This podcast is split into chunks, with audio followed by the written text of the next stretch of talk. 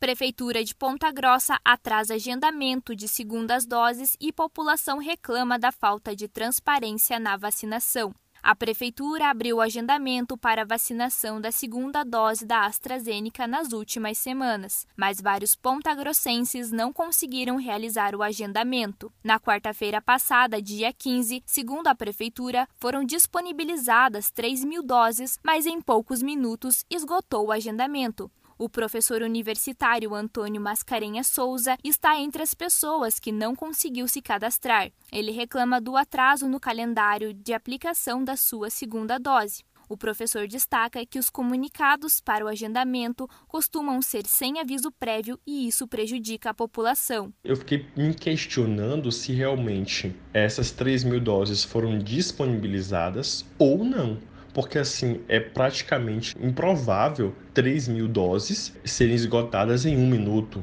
Né, ou sei lá, em 10 minutos, 3 mil doses. Então, isso que eu fico me questionando também, e claro, questiono a transparência da própria prefeitura. Além dessa situação, a falta de atualizações no vacinômetro sobre o recebimento das vacinas também é um ponto levantado quando se fala da transparência da Prefeitura. Desde o dia 13 de setembro, a Prefeitura não informa o recebimento de novas doses. Questionada sobre essa situação, a Prefeitura admitiu que as planilhas estão desatualizadas e que esta semana deve atualizar os números das doses recebidas nos últimos dias. E, em resposta aos atrasos na vacinação, a diretora do Departamento de Imunização, Estela Godoy, explica as possíveis causas dos transtornos nos agendamentos. A gente teve dois feriados, né, em duas semanas seguidas, nós tínhamos que trabalhar com D1 durante a semana. Então isso diminuiu o nosso trabalho também nas aplicações de D2. O que acontece nos agendamentos é que muitas pessoas agendam errado. Vão antes do intervalo recomendado, acabam agendando dose de D1 para fazer no dia de D2, ou trocam o dia de AstraZeneca e vão querendo Pfizer ou Coronavac. Tudo isso atrapalha o nosso agendamento no trabalho do Dia dos Vacinadores.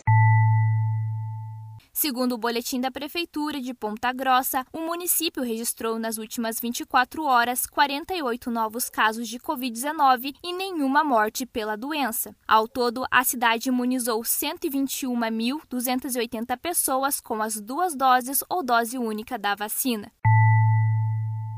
Eu sou Kathleen Schemberger e esse foi o Boletim Covid-19 Informação contra a Pandemia, uma produção diária do curso de jornalismo da Universidade Estadual de Ponta Grossa.